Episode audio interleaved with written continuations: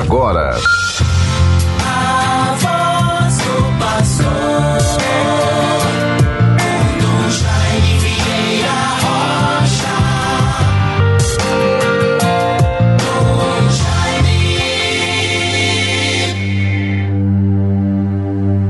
A rainha está à vossa direita com suas vestes de ouro, ornada de esplendor.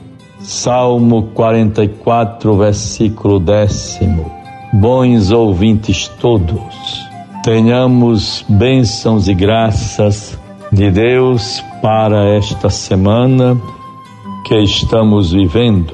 Esta segunda-feira, 22 de agosto de 2022, nos recomendemos a graça e ao poder de Deus, a sua bondade e misericórdia, e assim, acreditando, confiando, pela força da oração, vamos prosseguindo. É como se estivéssemos numa longa caminhada, uma estrada às vezes bastante reta, porém muito longa. Caminhamos, caminhamos e parece que não chegamos ao fim. E é importante que a nossa vida seja fortalecida a cada momento em que esta necessidade se manifeste. Hoje, no tempo em que vivemos, ouvimos muito falar da doença do século, por força talvez da mudança de época, as mudanças tão drásticas, tão profundas e rápidas na vida da sociedade global certamente vai causando às pessoas incertezas, inseguranças, desânimos, desorientação, sobretudo quando determinados processos, por exemplo, na educação, as pessoas, os jovens faziam seus concursos, se voltavam para um processo mais ou menos tranquilo, Todos almejavam o vestibular, fazendo escolhas de cursos mais rentáveis e promissores para o seu futuro profissional. Outros se instruíam e se voltavam logo para uma atividade prática ou com algum dom muito próprio, já iam tomando as suas iniciativas se voltando às vezes para o comércio, para o empreendedorismo. E em tudo isso é preciso que nós nos sintamos respaldados, fortalecidos com a couraça, como diz São Paulo, a couraça da fé, da confiança, da vida espiritual e, portanto, da certeza de que o Senhor caminha conosco. Então, nesta segunda-feira, a igreja celebra Nossa Senhora Rainha, ela que é a rainha da nossa vida, da nossa fé. Nos voltemos para a sua poderosa intercessão. Bons ouvintes, vamos partilhando algumas experiências.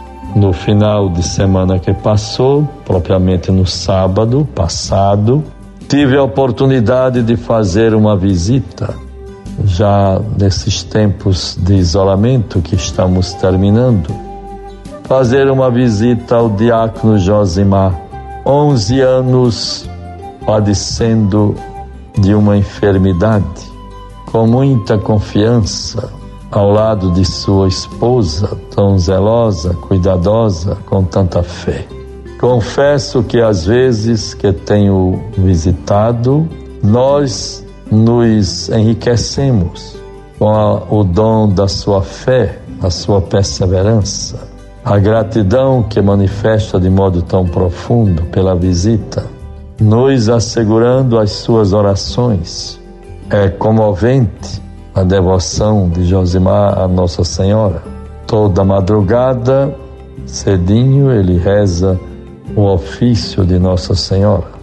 Nas intenções de tanta gente, e eu me recomendei também com muita confiança as orações dele. Então vejam, há 11 anos lutando contra um câncer, mas a força da fé, a confiança o zelo, o cuidado, o carinho e a atenção da sua esposa, sempre confiante na graça, no poder de Deus, vai o sustentando. E a impressão que temos é esta: quem vai visitá-lo sai mais confortados e fortalecido. Na sua enfermaria, lá no Hospital Luiz Antônio, a outras pessoas. Me chamou a atenção um irmão, um senhor de idade, que logo me diziam, ele foi abandonado pela família, está ali sozinho, já não tinha mais a vista, a visão dos olhos, mas toda a enfermaria, os que estavam lá, muito solícitos e solidários a ele. E vamos assim descobrindo tantas realidades profundas que não estão tão visíveis. A cada momento não estão nas vitrines das lojas, mas nesses ambientes de dor, de sofrimento. E assim louvo e agradeço a Deus pela dedicação, a fortaleza das pessoas que ali trabalham. Por incrível que pareça, não por incrível que pareça, mas certamente pela própria natureza da atividade, são mais humanizadas, atenciosas, se compadecem mais, dão atenção, são pessoas mais tranquilas e percebemos que estão no outro nível de interiorização de sua vida pela fé em Deus, pelo certamente por todos os quadros tão visíveis e, e às vezes chocantes que é, se deparam ou conhecem. Mas como é importante vermos o bem que é feito. Quanto bem! O bem que fazemos ao próximo se multiplica, tem um valor imensurável. Portanto, vamos nos lembrar hoje neste programa das pessoas que estão nos hospitais da Liga contra o Câncer em Natal Rezemos por esta instituição tão benemérita, de tantos méritos e conquistas, e que as pessoas todas que ali acorrem tenham muita esperança, coragem, confiança no poder, no amor de Deus e na proteção da Virgem Santíssima.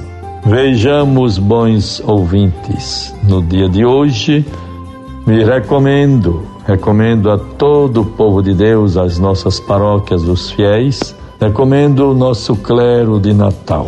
Nesta segunda-feira, vamos sair para o retiro anual do clero. Há alguns anos passados, até o último ano de 2019, fizemos o retiro em Aparecida, São Paulo, no Santuário da Mãe Rainha. É um ambiente também que muito nos fortalece, chama atenção, é um ambiente de alta espiritualidade, de tantos testemunhos de fé que nos edificam. Desta vez, deste ano, vamos a Campina Grande. Contactamos um, um hotel na entrada da cidade com capacidade para acolher o nosso, o nosso clero. E assim nos recomendamos as orações de todos para que sejamos bem-sucedidos, façamos um bom retiro. Contemos sempre com a proteção da Virgem Santíssima. Guardemos esta palavra do Salmo responsorial. Bendito seja o nome do Senhor, agora e por toda a eternidade. Louvado seja Deus, bênçãos e graças para todos em nome do Pai do Filho e do Espírito Santo. Amém. Você ouviu a voz do pastor com Dom Jaime Vieira Rocha. Dom Jaime.